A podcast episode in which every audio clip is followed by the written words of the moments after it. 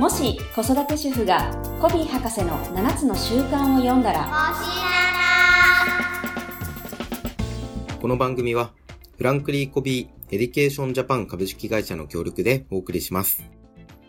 おはようございます。もしナナの時間がやってまいりました。たとこさん、今日もよろしくお願いします。はい、よろしくお願いします。はい。あの、先週告知をさせていただいた通り、今回が最終回ということで、はい。はい。130回目の、えー放送になります。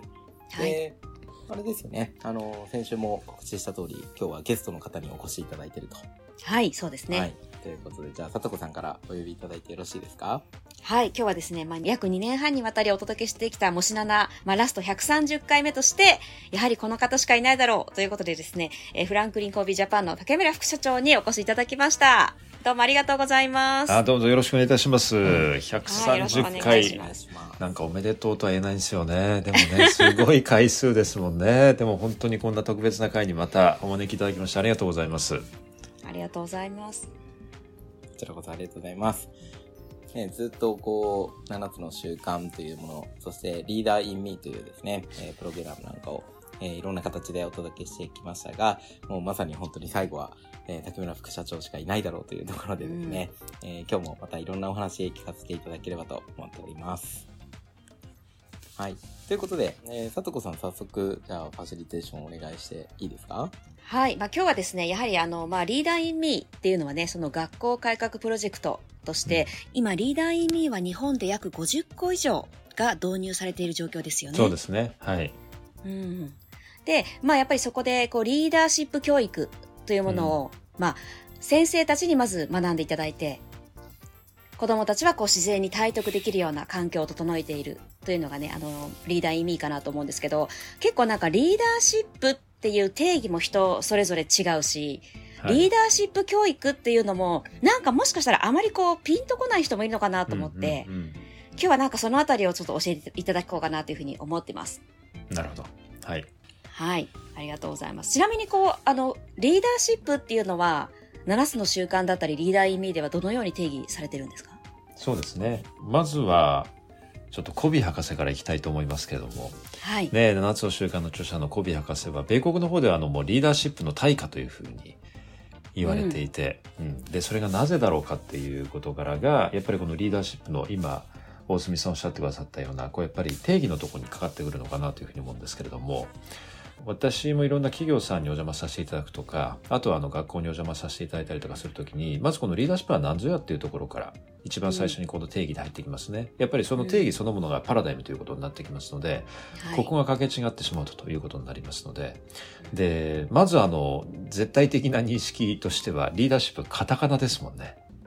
そうですよね。そうなんですよね。日本語ってあるんですかね？いや、そうなんで、いや、だから、いや、リーダーシップがもうもはや日本語なんですけど。あ、そっかそっか。そうなんですよね。で、いわゆるあの、大和言葉、いわゆるあの、漢字だったりとか、ひらがなではうん定義できなかったものは、いわゆるカタカナで表現されるんですよね。でも、リーダーシップと対の言葉でよく皆さんお使いになるのは、マネージメントっていう言葉。あ、はい。うん。で、マネージメントに関しては、皆さんこれがあの、大和言葉で表現するっていうふうになってくると、うん。えー基本的には、あの、あれですね、あの、管理だったりとか、うん。はいい。うので、大体皆さん、あの、ニアリーイコール全然大丈夫かなというふうに思うんですけれども、ただリーダーシップに関しては定義なんでしょうかっていうふうな話になってくると、そうなんですよ。あの、皆さんバラバラになるんですよね。うん。うん。で、もともときっと多分あれなんでしょうね。あの、大隅さんが一番最初に言われたこれの定義って何なのかっていうところが、そもそもの多分日本人の感覚としてワンワードで収まらないような、うん。うん、多分そういう概念なんだろうなっていうところがまず前提としてあると思うんですよね。はい。うん、でただあの分かりやすくなんかこれ整理すると前も私お話したかもしれないんですが私もちょうど今日あの大学から今帰ってきたところで学生たちに教えてたんですけどうん。そうなんですあの学生たち一番最初のこう授業であの今までの人生の中でリーダーシップを発揮したことある人手を挙げてっていうふうに言うとうん。どう今何割ぐらい手が上がると思います？2割ぐらい。ああそうなんです大体それぐらいなんですよどこの大学行っても大体2割多くて3割ぐらいかなといううん。で、手を挙げてくださった学生さんのところに行って、あの、どんな時にリーダーシップ発揮したのっていうふうに尋ねると、まあ大体あの、部活で部長やってますとか、生活会で役員やってました、みたいな感じなんですよね。はいで、共通するのは、何らかのチームや組織を率いるリーダーシップという事柄にうん。なってくるので、やっぱりどうしてもなんか日本人の感覚ってリーダーシップイコールリーダーっていう感覚の方が強いかなというふうに。思うんですよね。何らかのこうチームとか組織を率いて初めてこうリーダーシップっていうような感覚かもしれないんですが、あの、ここがやっぱりなぜコビ博士がリーダーシップの対価かっていうところのゆえんなんですけど、私たちあのリーダーシップにはレベルがあるというふうに考えていて、はい。あの、何段階かあるんですが、今日は分かりやすくあの3段階でご案内をさせていただくと、うんまず一番中心にあるのが個人のレベルにおけるリーダーシップ。うん。はい。それからあとは、その上のリーダー、組織を率いるリーダーたちのリーダーシップということと、あとは組織だったら組織全体を率いるこうリーダーシップっていうふうに。あとはその上に、いわゆる社会だったりとか世界を率いるリーダーシップなんていうふうに捉えていただいてもいいかなと思うんですが、多分私たちにこう馴染みがあるところだと、個人のレベルとチームのレベルと、それから組織のレベルなんていうふうにこう捉えていただくと。で、まずあの、個人でリーダーシップ発揮できるので、チームが任されて、チームでリーダーシップ発揮されるから、組織が任されてなんていうふうなのが自然な流れかなというふうに思うんですけれども、うんあの、まずはその個人のレベルにおけるリーダーシップがあるっていうところの認識が大切なのかなというふうに思ってまして、うんうんう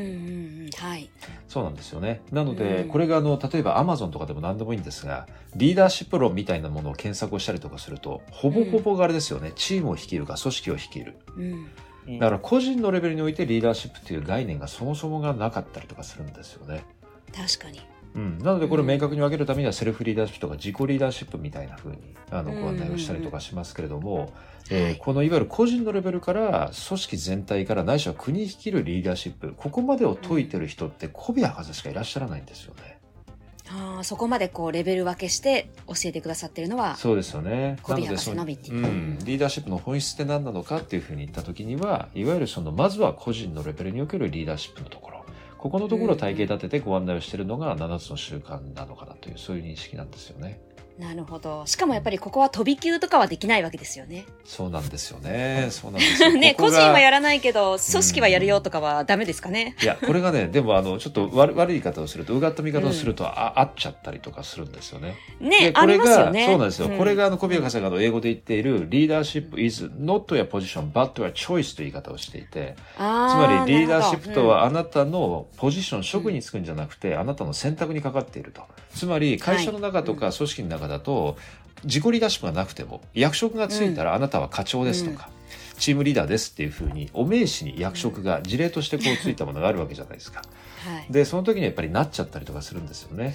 なっちゃうんですけども、そういう方々が本質的にリーダーシップを発揮することができるできないかっていうのは、そこのレベルにおける、いわゆる能力的なもの、経験値というよりは、まずは自己レベルでちゃんとリーダーシップ力があるかどうかっていうところにうん。かかってくるかなというふうに思いますので、そうなんです。うんうんうんリーダーシップの本質はやっぱりは個人からというところなんですよね。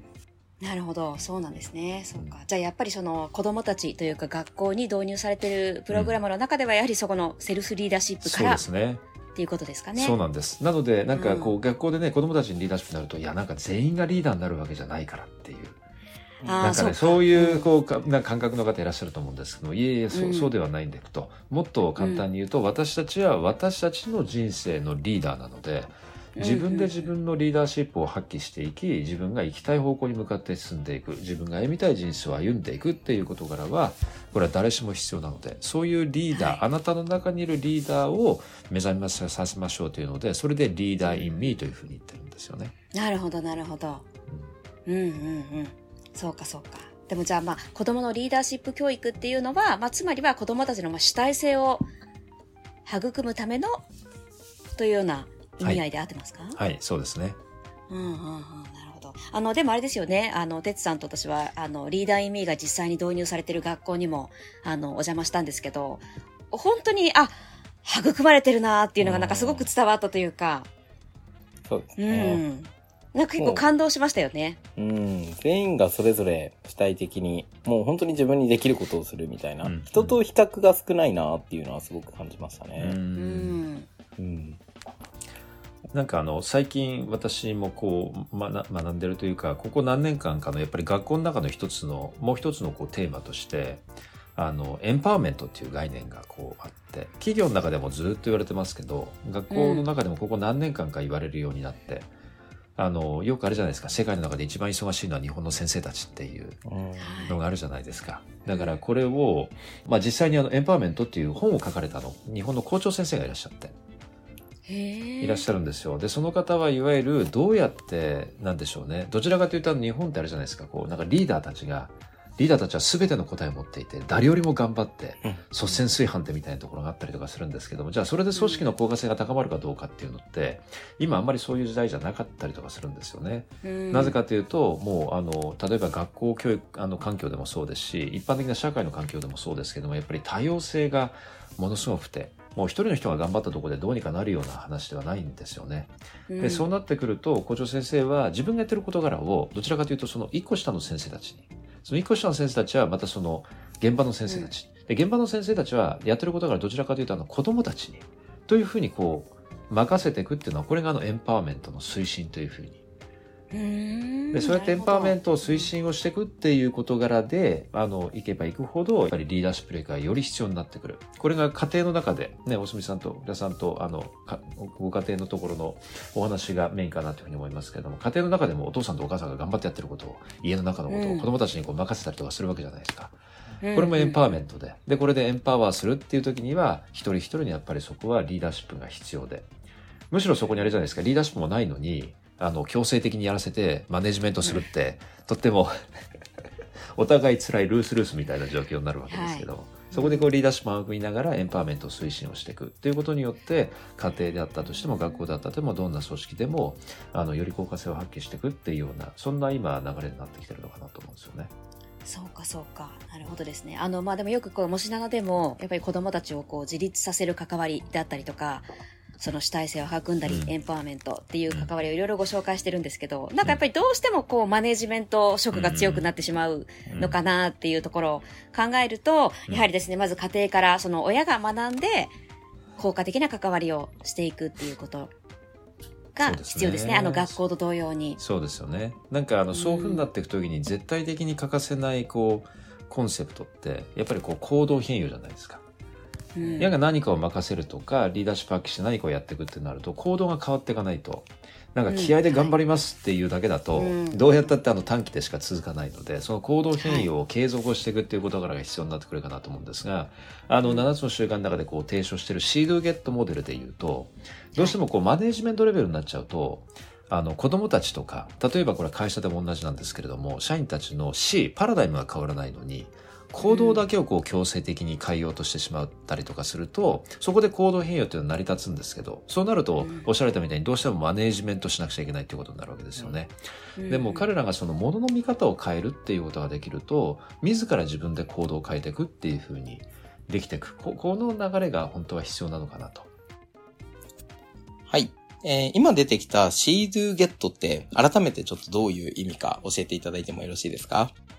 ちょっとあの、モデル図があるので、少し頭の中でイメージしていただけたらなと思うんですが、こう輪があって、その輪をこう3等分してるんですけど、えーっと、こう、一番最初が C、どっからスタートに頭からですが C、それからあとは Do になって最後 Get になるっていうことなんですけれども、あの C というのはいわゆるものの見方であって、それからえー do のところが行動であった最後は get になるということになりますね。で、望む get、いわゆる望む結果を得たいということになるのであるならば、私たちは行動を変えていくんですけれども、えーうん短期的ないしは一時的な結果成果を得たいんだったら、行動だけを変えたらいいんですが、長期的ないしは本質的な結果成果を得たいと思うんだったら、パラダイム、いわゆる C から変えていかなければなりませんね。というので、あの本質的な変化のためにこの C do get モデルというのでご案内をさせていただいています。はい、ありがとうございます。で、よくあのう、ん最近は企業の人事の方々とこう話をしててですね、なんかあの、あんまりにも言われるので、最近でこと定番で言うセリフ、セリフと言いますか、言い回しがあって、あはの、人ってなかなか変わらないですよねって。うん行動ってなかなか変わらないから、よく言われるのはこういうのってやっぱり繰り返し言っていかないといけないんですよねっていう。まあどちらかというと結構マネージメントみたいな話ですよね。家い。庭の中でも。もう早く起きなさいであったりとか、もっと早くしなさいであったりとかってこうずっと言っていかなくちゃいけないみたいなものになるかもしれないんですが、それはそれで多分現実なんだと思います。現実なんですけども、うんでももう一つ無視できない真実は、私たちが毎日経験していることですけれども、パラダイムが変わらないまんま行動を変えさせるっていうんだと、今の現実はその通りだというふうに思うんですよね。でもうん誰しも経験があると思うんですけども、パラダイムが変わったら我々の行動って変わりませんかっていう。うん。物の見方が変わったら実は行動って一瞬で変わってっていう事柄があるので、むしろその真実も、あの無視することができないかなと思うんですね。だから人はなかなか変わらないというよりは、パラダイムが変われば、人の行動は容易に変わることができるし。で、最近ある社長さんにこう言われたのはですね、あの、ちょっと夏に、16人かな役員リーダーたちを含めてあの屋久島で7つの週間研修っていうのをちょっとやったんですけど。へえ、なんか豪華ですね。ねそうなんですよ。で ちょっともう夏から今冬じゃないですか。ちょっと時間経ったので、あの少しこうまたねお話をさせていただいたらやっぱり、ね、ビフォー屋久島アフター屋久島みたいになってまして。その日から全員、まあね、は一番最初に言われたのが、その日から全員体重がまず落ちました みたいなところから。始まってですねちょっと気になりますね、それ。そうそう。なので、こう、あれなんですよ。まあまあ、いろいろお話をさせていただいて、私、健康話も好きだったりとかするので、それでこう、うん新しい習慣を形成して、まあ、突然みんな走り始めたりとか、運動し始めるわけですよね。それで新たな習慣の形成になって、それでまあ、行動が変わりましたっていうお話なんですが、ただ私、印象深かったのが、16人のうちの3人は、人格が変わりましたと。もう人が変わったよねっていうおっしゃられていて、そうなんですよ。そこはやっぱりパラダイムが変わると、それだけね、やっぱり力があるなっていうので、もう小宮博士は何よりもかによりもこの教育という事柄に関してはパラダイムの重要性ってもう本当に解いても解ききれないというふうにおっしゃってらっしゃいましたので、今のそうなんです。リーダーシップやエンパワーメント。やっぱりそこのところの概念はすごく大切なんですけれどもそこを本質的に影響を及ぼすためにはやっぱりパラダイムが変わらないとそこのレベル感の話かなと思いますね。なるほど。でもやっぱりこう、行動レベルで、あの、なんか、やる気とか根性とか、じゃやっぱり続かないですもんね。うん、そうなんですよね。うん。そうなんで。す。そうなんです。ただ、ちょっと一個、一個だけなんか話しなくなっちゃって申し訳ない。なんか、そうは言っても私たちこう、教育でお邪魔させていただくと、特に私たちの場合だと、まあ、家庭の場合だまあ、家庭も当てはまるのかな。よくありがちなのが、ありがちというか、あの、絶対無視できないコンセプトが、あの、よくある262の法則ってあるじゃないですか。はい。組織論だとやっぱり262の法則ってやっぱりどこでも結構当てはまって、まあ、うんハイパフォーミングのトップに割り、ボあの、ローパフォーミングのボトムに割り、真ん中6割の方々はまあ重要な感じなんですよね。うんまあ、研修やってても同じですよ。センスがあるトップに割り。まあもう、小倉さんとかおしみさん必ずそのトップに割りに入られるでしょうね。でも、世の中的にやっぱり研修やると、何 ?7 つの習慣ってみたいな、こう、車に構える、あの、ボトムに割りがいて、真ん中6割ぐらいの方々は、まあまあ、あの、重要にこう聞いてますと。いい話でしたってなるんですが、48時間過ぎると大体忘れちゃうみたいな、あの方々もいらっしゃったりとかするんですよね。で、なんかあの、そそういうのをこう持ちながらこうやっていくとですね、今言ったシードゲットで言うと、パラダイムが変わったら行動が変わって、行動が変わったら結果が変わるわけじゃないですか。シードゲットって。多分その理想を体現できるのって、262のトップ2割の方々ですね。う。そうなんですよ。でも組織を動かしていくのって真ん中6割の形が変わっていかなくちゃいけないので、真ん中6割の方々の実は、あの、現実は、なので理想はシードゲットなんですけど、はい真ん中6割の方々、またあの、なかなか行動が変わら変わらないって言って苦慮されるあの、お父さんお母さんたちもそうだと思うんですけども、多分ですね、シードゲットにはならなくてですね、どちらかというと、ある程度規律と強制力を持って do をやらさせる。すみません、うんさっきから言ってることと逆のこと言ってますけども、ただ現実の話をさせていただくと、はい do を何らかなしやる。うんでもその do が原則に基づいて良いものであるんだったら、本人にとってもウィンになるようななんかゲットがあるんですよね。でもゲットに結びつかせるようにしないといけない。はいゲットに結びつかせるような形の do をさせたときに、あ、これっていいかもしれない。という、うんそのゲットってまた C に戻るんですよね。C do ゲットってこう丸から。なので、そうするとうんそのゲットが彼らのパラダイムを変えて、で、そのパラダイムがちょっと変わったら自分でちょっとまた do ができてっていう。で、そうなると概念的に戻すと C do ゲットというよりはどちらかというと do ゲット C みたいな。はい、はい。で、私たちが組織でお邪魔させていただいてコンサルティングさせていただくと、大体どちらかというと、シードゲットができる理想のパターンは、えっ、と、トップ2割の方々。えーよっぽどセルフコントロールが効くそうみたいな。できる方々。そうなんです。で、本当の現実は何かというと、えっ、と、大半のマジョリティの方々は do get C で。変わっていく方々。どはい。で、その真ん中6割の方々が変わっちゃうと、ボトム2割の人たちも変わらざるを得ないというので、変変わっていくみたいな、多分そんな風になるのかなというふうに思うんですよね。なるほどですね。うん、ね家庭の中では多分そんなに人数がいるわけじゃないから262っていうふうにならないかもしれないけどでも多分うんお子さんたちはどちらかというとその do get C で変変わっていくっていうパターンの方がむしろ多いかなというふうなるほどに。思いますね。そこのサポートをいかに根気よくできるかっていういやそうなんですよ。ところですかうね。ん、あとはその、うんなんかもう一個7つの習慣の概念でいうとこうアウトサイドインとインサイドアウトってあるじゃないですか。アウトサイドイン、インサイドアウトって、これもどんな意味でしょうか？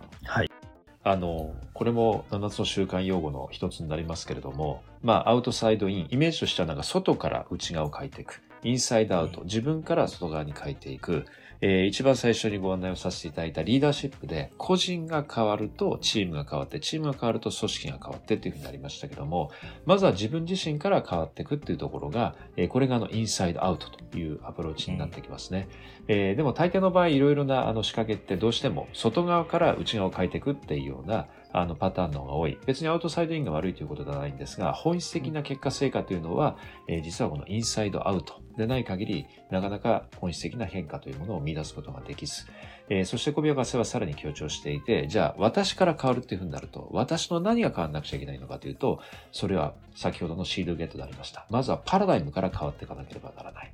えーそのパラダイムから変化をしていく事柄を inside out というふうに呼んでいます。はい、ありがとうございます。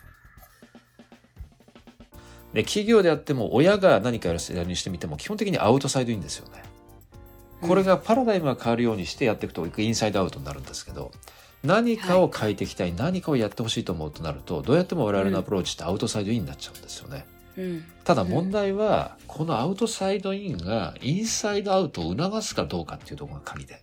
なるほど。うん、うんちゃんと do がゲットにな、do がゲットになったっていうふうになってくると、そうするとインサイドアウトが機能しだすんですよね。うん。最初の一手としてアウトサイドインで、親が何かやる、先生が何かをやる、上司が何かをやるっていうことかもしれないんですが、それで終わっちゃうと、ずっと、ずっとマネジメントし続けなくちゃいけないっていう話なんですが、それが彼らの中のパラダイムに影響を及ぼして、パラダイムが変わって、自分から何か動いていこうっていうので、C から do を自分でやり始めると、そうするとインサイドアウトになるんですよね。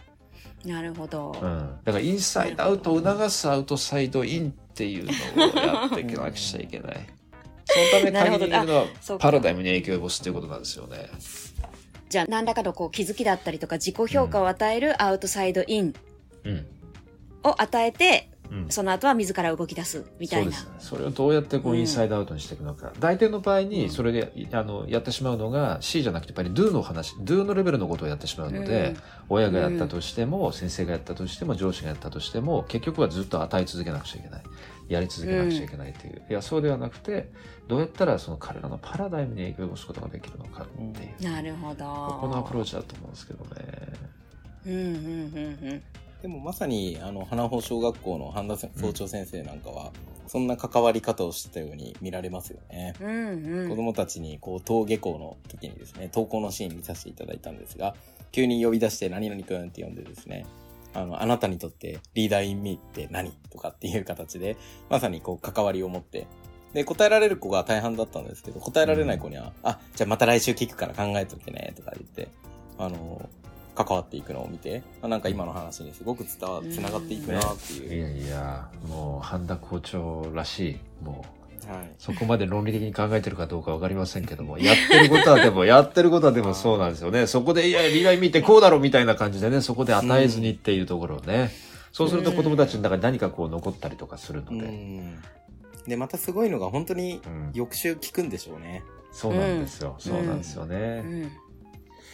あ、そんな形ですごくこの子供にとってのリーダーシップの大切さが今のお話からもすごく感じられますね。そうですよねそうで。すね。うんはいどうしてもなんかね、大人であったりとか、組織の上の人たちってなんか、すぐ結果が欲しくて、すぐ変わって欲しくてう、んみたいなところがありますが、さっきね、おすみさん言われたみたいに、やっぱりそこが、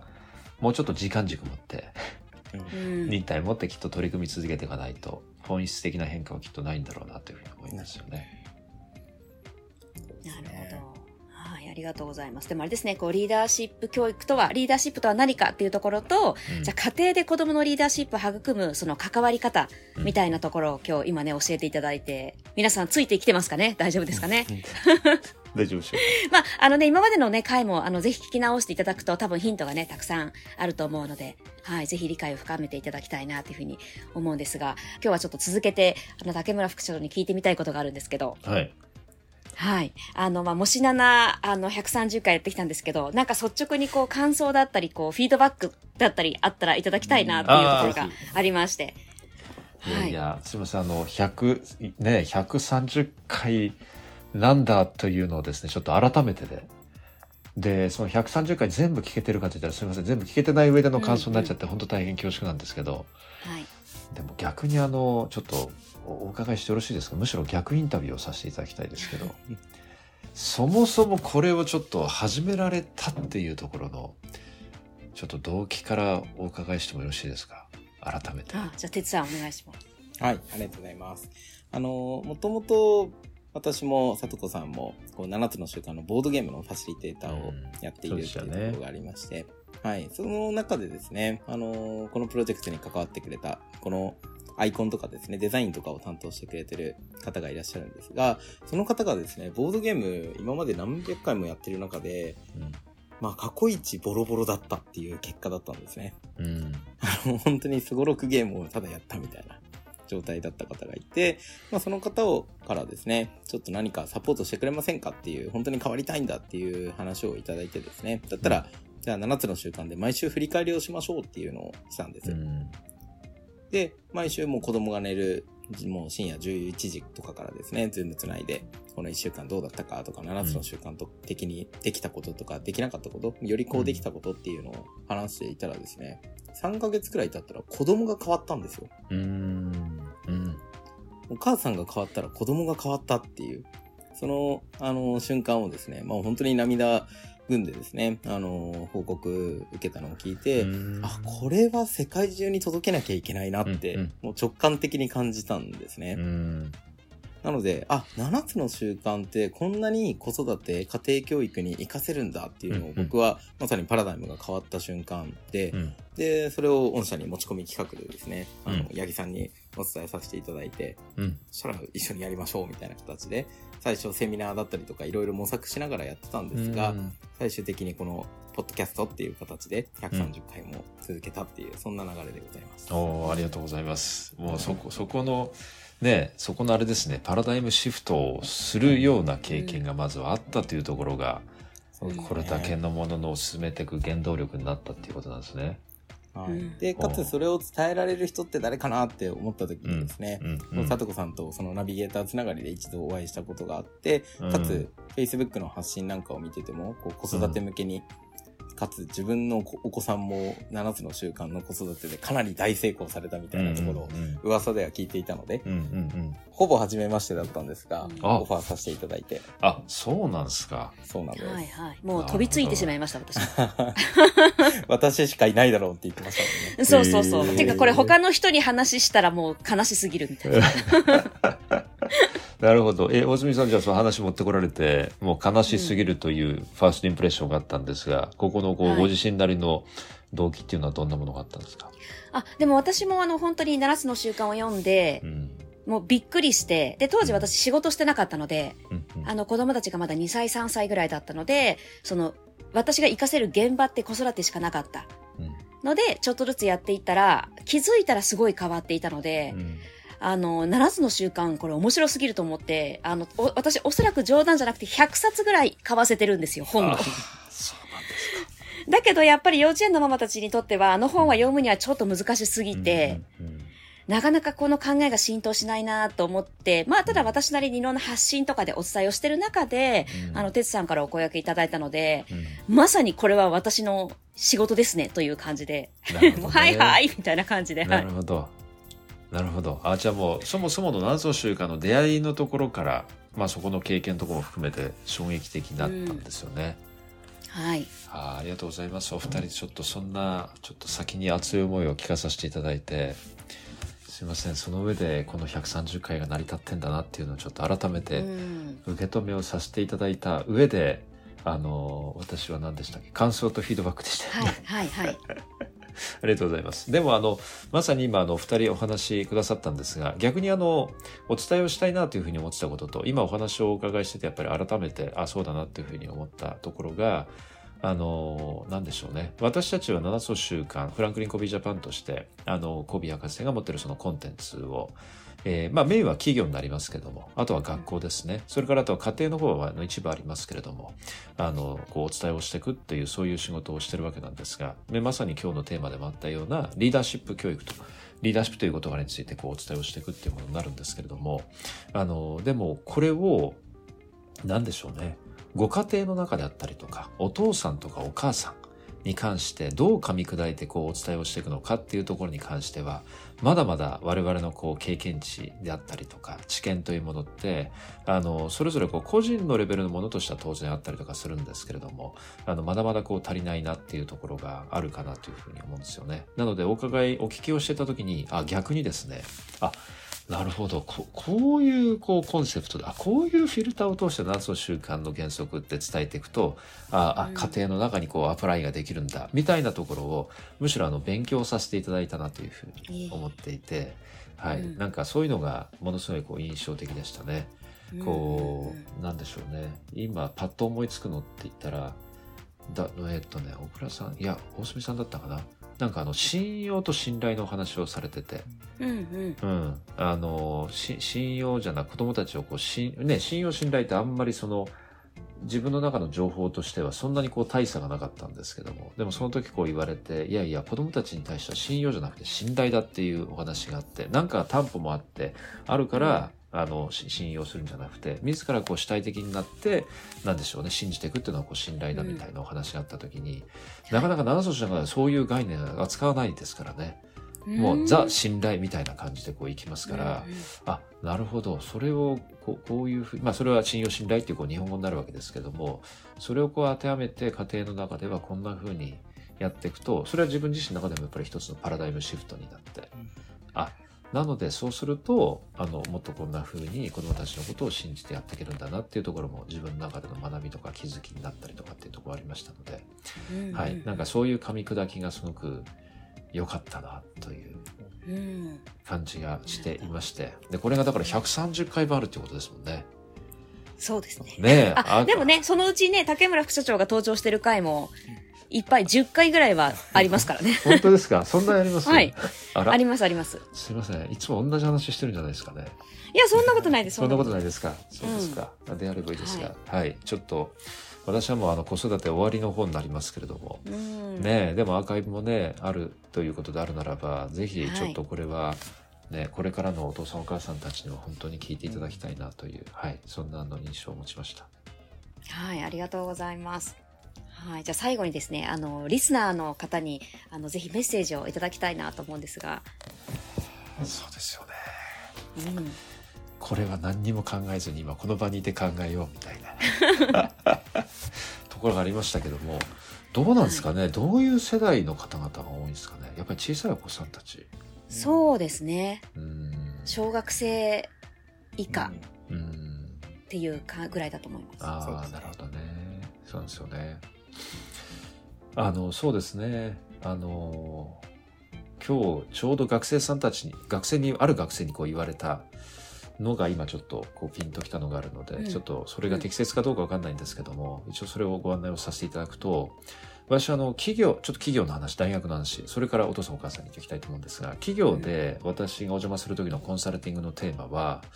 もうあの人間性教育とかを何組織かリーダーシップとかというよりももう本当に戦略実行という結構硬いところをやってるんですね。戦略策定を経営者の方々とお話をさせていただいて。でそれをどうやってこう実行していくのかっていうことで半年間組織の中に入り込んでコンサルティングをやるっていうそういうサービスを提供してるんですがうん。ただ一番最初の丸1日2日間あの彼らの事業計画をプレゼンしてもらってでそれを実行を落とせるようなあのこうフェーズにあのなんでしょうねまとめ上げていくっていう事柄を丸1日2日こう企業のトップの方々とやっていくんですよ。でそうするときに、うん、いつもじゃでも大半の時かな感じるのは特に大手の企業さんとかになってくるとやっぱり大手の企業ってちょっとこう言ったら語弊あるかもしれないですけどやっぱり優秀な方多いんですよね。ううんん、皆さん本当に、えっと、もう逆に皆さんに私言ってるので、はっきり申し上げて、もう真面目でいい人たちです。もうどこの企業に行っても。もう、うん真面目でいい人たちなんですよ。うんあの、ただそれは、あの、ちょっとい、や、揶揄と言いますか、はい、こ込めて言ってる部分があるんですけども、本当にそんな真面目でいいんですかとか、そんないい人でいいんですかみたいなところの、あの、意味合いも、なんとなくこう、ニュアンスをおつかみいただけるかなと思うんですけれども、なんか例えば戦略策定ってあるじゃないですか。うんでかつての時代に比べて戦略ってやっぱり簡単じゃないんですよね。うん。簡単じゃないんですよ。なぜかというとやっぱりブーカの時代本当にこう不透明な時代でそれはもうどこの業界でも本当に同じであのなかなか答えが見つからないんですよね。で、そうすると皆さんやっぱりこう答えを一生懸命見つけようとするので、なので、なんかあの事業計画にしてみても、もう本当に絵に描いたようなものばっかりになってしまってて、実際の荒波に盛られているような現実、あの、現実現場とは本当にこう改良してしまったりとかしてる。そこをつなぎ合わせていくってことをやっていくんですけども、まあ、どうやってもですね、なんか皆さんこう、答えを求めるんですよね。で我々みたいなこう、みたいなのも来ると、なんか、打ち出の小槌で答えが出てくるんじゃないかみたいな。で、今日私大学で教えてて、大学生たちに大体こうフィードバックをやると、まあ我々もグローバルでやってるんですけど、やっぱり日本の学生さん一番静かですよね。どうやっても。うんまあそれは企業でも同じなんですけれども、それでこうね、尋ねるじゃないですか。で、マイクも出してるんですけど、マイク口に当てずに、なんかこの辺にこう宙に浮かしながら、よっぽど声を聞かれたくないんだろうみたいな、そういう学生さんもやっぱり結構いてですね。で、開口一番言うパターンが、あの、うん、10人いたら2人3人ぐらいかな、よく出てくるのが、正解じゃないかもしれないんですけどっていうふうに言うんですよね。なんかね、やっぱりね、正解求めてると思うんですよね。うんというか多分全ての我々が受けてきた学校教育ってやっぱりそうなんじゃないかなっていうふうに思うんですよ。で、多分この企業でもそうだし大学でもそうなんですが、あの若い子お子さんたち持ってるお父さんお母さんたちも多分同じだと思うんですよ。なんかどうやったら正解なのかっていう。で、みんな失敗したくないじゃないですか。で、特にね、あの、子育てって自分じゃなくて、やっぱりお相手といいますか、子供たちの方が大切だからっていうので、そこに失敗したくないっていう気持ちって、多分、何よりもどこよりも働くんだというふうに思うんですよね。でもね、これは浦さんも大住さんもね、経験されてるみたいに、正解ってないですよね。うんないんですよね。正解ってないんですよ。あの、もしあるとしたら、あの、概念的に当てはめるとしたら、こう、成功の反対はっていう概念があるじゃないですか。うん大抵の場合これがあれですよね。真面目でいい人たちだと、正解なんて失敗だみたいな。だから、失敗したくないみたいな感じになるんですけども、でもね、一般的に言われてるというか、あの、パラダイム変えると、成功の反対は、やっぱり何もしないっていうことうんになりますので、あの、むしろ何かをするということを通して失敗をする。で、その失敗の、えーが、行動をすればするほど、早ければ早いほど、失敗のこう経験が積み重なっていって、で、よりこの成功の角度を高めていくっていう、多分それしかないと思うんですよね。まあ、平たい言葉でまとめちゃうと、なんかトライアンドエラーみたいな話になってしまうわけなんですけれども、うんでもそこになんか正解を求めて、何かこう躊躇しながら何もしないっていうような事柄があるのであるんだったら、もうどんどん失敗して、もう正解なんかむしろないんだからって。それでも、やっぱりやり続けていく中で、こうやっていったらもっとうまくいくっていう、そんな経験値がどんどんと、どんどんとこう育っていく、掴んでいくんじゃないかなというふうに思いますので、もうね、日本人正解求めすぎですよ。どこでも。真面目ですしね、本真。面目なんですよ。そうなんですよ。うんもうなんか時代的にも、なんかね、国民性的にもそういうとこあるかもしれないけど、でも時代的にももうそういう時代ではなくなって、もう本当に不確かな時代、どこでもそうなんです。今私たちがやっぱりね、なんか自分たちの中でのパラダイムって、親が自分にしてくれた良いことみたいなところが正解みたいな感覚値ってきっとあると思うんですけれども、でももう我々が子供の頃と今の子供たちの時代って全然違うし、今の子供たちがまた親になっていく時代なんていうのは私たちがまだ予期しないような全く全然違った時代になったりとかするわけなんですよ。なので今私たちにはそんな正解なんか見ることができないので、それでもやっぱりより良い方法というものは必ずあるはずなので、それは7つの習慣の中では第3の案というふうに呼びますけれども、でも失敗重ねながら試行錯誤しながら、はい、なんかそのより良い方法を見つけていく。えー、よくも企業の中でも、えーっと、学生たちにも伝えてる言葉があるんですが、もう、うん。あの、最後にこの言葉をお伝えをさせていただきたいと思うんですが、はい。はい、もうあの、最良の選択ではなくて、もう選択を最良にするしか、もう我々どこでも、あの、切り、開いていくことができませんので、うん。ぜひなんか、はい、そんなので進めていただけたらいいかなというのをお伝えをさせていただけたらと思います。で、その中で7つの習慣が、えーそうは言っても原則に基づくもの、より良い方法を見出していくための、あの、良いガイドラインになってくれたらいいかなというふうに思ってます。うんうんはい、ありがとうございます。ありがとうございます。はい。はい。あの、最後の言葉はすごいいい言葉ですね。最良の選択ではなく選択を最良にしていく。まさに正解がないからこそですね。こういったもし7を通して、ああの、さとこさんもよく言ってくださる、もう自分にとってどうなのかっていうのを考えてもらうっていうのがすごく大切ですからね。うんうんうん。なんかねそのヒントになれば嬉しいなっていうふうに改めて思いますね。うん。なんかね、改めて、小倉さんとか、恩住さんね、始められたこのもし7もきっとね、正解求めてたらやんなかったですよね、きっとね。確かにそうですね。そうですよ正ね。解を求めてたらなんか、フランクリー・コビー社に入んなきゃいけないんじゃないかとかとね、かね。ね、どうやったら入れるんだろうみたいな。そうですよね。はいなんか多分常識にとらわれていたらそうだったかもしれないんですけど、うやっんぱりこういうのを届けたいっていう思いがこう重なったからこそ一緒にサポートもいただきながらできたっていうのは本当改めてあの感謝していますし、ね。そしてね、リスナーの皆さんにも本当に感謝ですね。ね、うん。いやいや、もうその中で本当に裁量を尽くしてくださったなというふうに思っておりますので、ありがとうございます。ありがとうございました。はい。ということで、えー、130回にわたりですね、お届けしてきたもしななですが、えー、最終回、竹村副社長にお越しいただきましてお送りしました。最後、さとこさん、ございますか？はい、ありがとうございます。あの、本当130回って聞くと、私もええと思うんですけど、あの、本当にこう、あっという間だし、あの、本当になんか楽しかったですし、あの、まさか本当、竹村副社長とお話できたりとか、ね、一緒になんか福島行けたりとか、うん。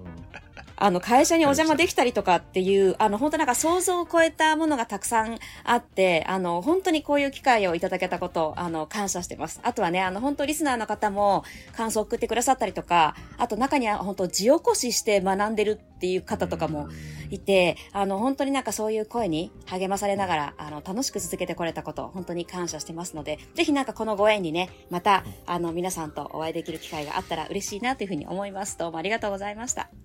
ありがとうございます。はいありがとう。ございます。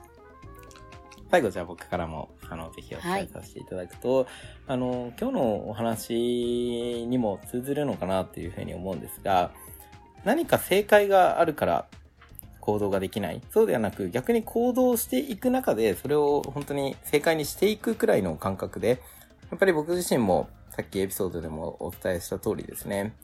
お母さんが変わって子供もこんなに変わるって様を見たときに、これをここだけのものにしちゃいけないなって、本当に直感的に思ったんですよね。もっと、こう、幸せにかなる家庭が増えてほしいなって、あの、すごく感じたからこそ行動ができたので、なんかそういう直感的なものって、まあまさに正解にしていくものなんじゃないかなっていうふうに、あの、すごく感じました。で僕は幸い、あの、自分の一番の売りは行動力だと思っているので、なんかそこが正解を求めてやってたら多分できなかった、動けなかったかもしれないんですけれども、あの、思いが通じなかったらセンスないな、くらいのですね、あの、思うくらい、あの、きっとこれはどこかの誰かの役に立てるって思って行動したことが、こうやって130回もものですね、あの、結果につながったというのはすごく嬉しいですし、前回の先週にもお伝えしたんですが、アーカイブはまさに残っていますので、何かこう困ったことがあった際は、ぜひその回を聞いていただいたりとか、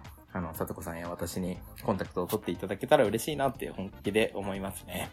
はい。ということで、本当にこんな貴重な機会をいただきまして、改めてあありがとうございました。ありがとうございました。ありがとうございます。はい。ということで、えー、こちらで最終回を終えていきたいと思います。本当にリスナーの皆さんも、あの、どんどんですね、家庭に活かして幸せな家庭が増えたらなというふうに思っております。ということで、えー、お疲れ様でした。ありがとうございました。ありがとうございいました。お二人ともありがとうございます。ありがとうございましたありがとう。ございます。